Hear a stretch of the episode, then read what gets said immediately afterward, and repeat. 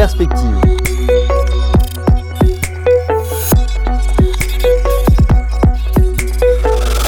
Intéressons-nous au marché boursier maintenant. Quel bilan global tirez-vous du, premier trimestre 2019 ben, Au niveau de, la performance des marchés boursiers, un bilan très positif, puisque les marchés boursiers ont connu un premier trimestre euh, relativement exceptionnel et en, euh, avec des, pratiquement tous les marchés qui ont monté, qui ont même monté souvent de plus de 10%. Donc c'est quand même un, trimestre qui, a été exceptionnel. Dans ce contexte, les valeurs financières ont-elles été porteuses? Non, dans, à l'intérieur de, ces marchés, effectivement, on peut alors euh, distinguer, mais au niveau des, secteurs, c'est clair que le secteur financier est resté à la traîne. Euh, ben, pour, déjà pour la, une des raisons étant que euh, pour qu'il y ait une, véritable amélioration du secteur financier, il faudrait plutôt un, contexte de hausse des taux. Ça améliorerait la rentabilité des banques, etc. Or, euh, ce contexte de hausse des taux a été reporté à nouveau, donc ça, s'explique aussi pourquoi les, valeurs financières restent relativement faibles. Où trouve-t-on alors les, leviers de, de croissance de ce marché boursier? Bah, euh, au, premier trimestre, je dirais, il y avait deux, éléments. Il faut dire aussi, il faut relativiser un peu la performance du premier trimestre dans le contexte de la forte chute du quatrième trimestre de l'année dernière. Donc, euh, le quatrième trimestre de l'année dernière a été exceptionnellement mauvais. Le premier trimestre a été exceptionnellement bon. Mais si on regarde sur, six mois, en fait, les marchés n'ont pas, n'ont pas vraiment fait grand-chose. À l'intérieur des marchés, on, constate que, que c'est plutôt les valeurs de qualité, les valeurs défensives, certaines valeurs cycliques, mais au niveau de qualité, qui, qui justement tirent le marché, mais que de l'autre côté, donc des, secteurs comme le secteur financier restent un peu à la traîne. Mmh. La hausse des cours boursiers euh, profite-t-elle à, des classes d'actifs telles que les emprunts d'État, par exemple? Ben, C'est un peu bizarre parce que euh, on pourrait dire, si, si on regarde le, le comportement du marché action, et avec donc la hausse des cours boursiers, on pourrait dire, OK, ça, c'est les investisseurs qui anticipent à nouveau une amélioration de la situation économique. Or, si on regarde les, marchés obligataires et surtout le marché des emprunts d'État, bah, les taux ont continué à baisser, ce qui signifie plutôt que les investisseurs en obligations pensent que la situation économique va encore se détériorer, parce que c'est généralement dans ces cas-là qu'on achète des obligations et que les taux baissent. Donc les deux marchés, pour l'instant, donnent des signes ou des, des, des messages plutôt contradictoires. Mmh. Qui a raison entre les deux? Difficile à dire. L'histoire financière dit que c'est généralement le marché obligataire qui a raison. Euh, donc on va voir. Mais pour l'instant, c'est effectivement intéressant de noter que justement cette, euh, cette idée de, que l'appétit au risque est revenu, ce que semblent indiquer les marchés boursiers, n'est pas vraiment confirmé par d'autres euh, classes d'actifs. Mmh. Alors les multiples de, valorisation des sociétés qui sont cotées en bourse sont toujours aussi euh, scrutés à la loupe.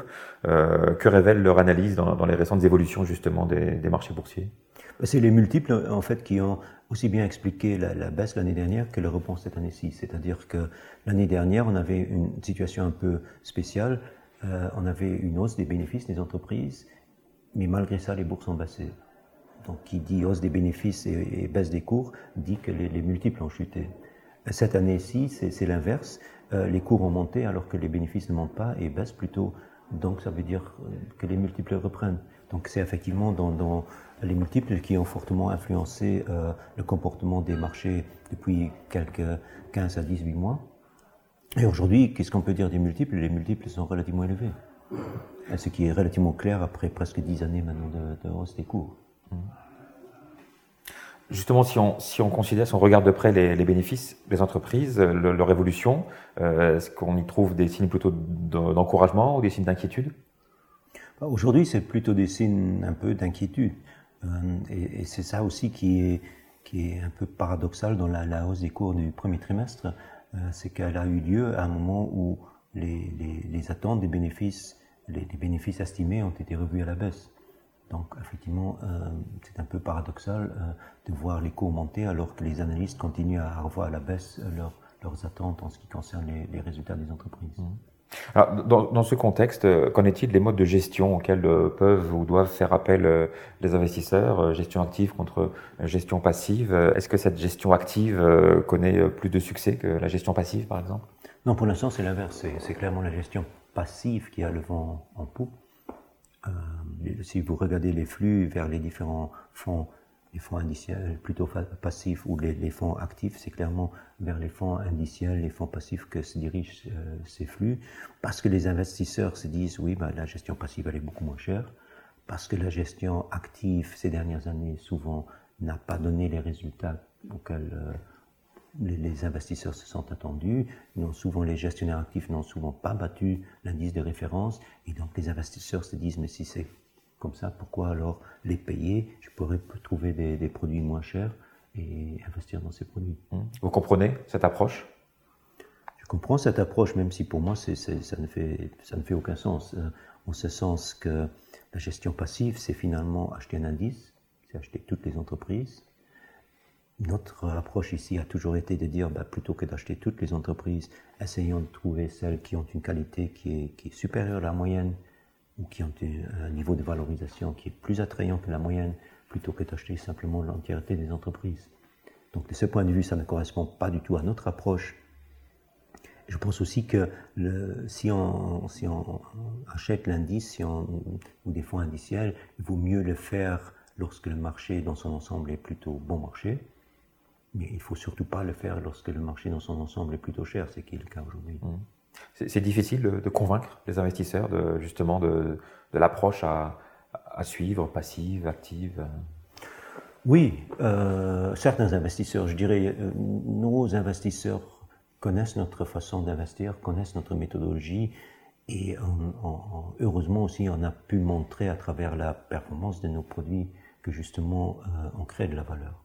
Et donc de ce point de vue,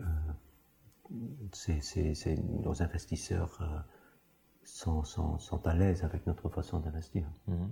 Qu'en est-il du mode de gestion euh, dite ESG, hein, qui tient compte à la fois des, critères environnementaux, euh, sociaux et, de gouvernance? Oui, c'est, euh, le côté ESG prend de plus en plus d'importance dans la gestion chez nous aussi. mais c'est quelque chose encore qui est en, qui est en évolution. Donc les, les gens, souvent, euh, chacun a sa façon de voir ou de, penser ce que l'ESG devrait être ou devrait faire. Donc ça, c'est quelque chose qui va continuer à se développer, mais clairement, l'impact ou le, fait que, ces, facteurs sont de plus en plus pris en, euh, considération, euh, ça, à mon avis, ça semble incontournable aujourd'hui.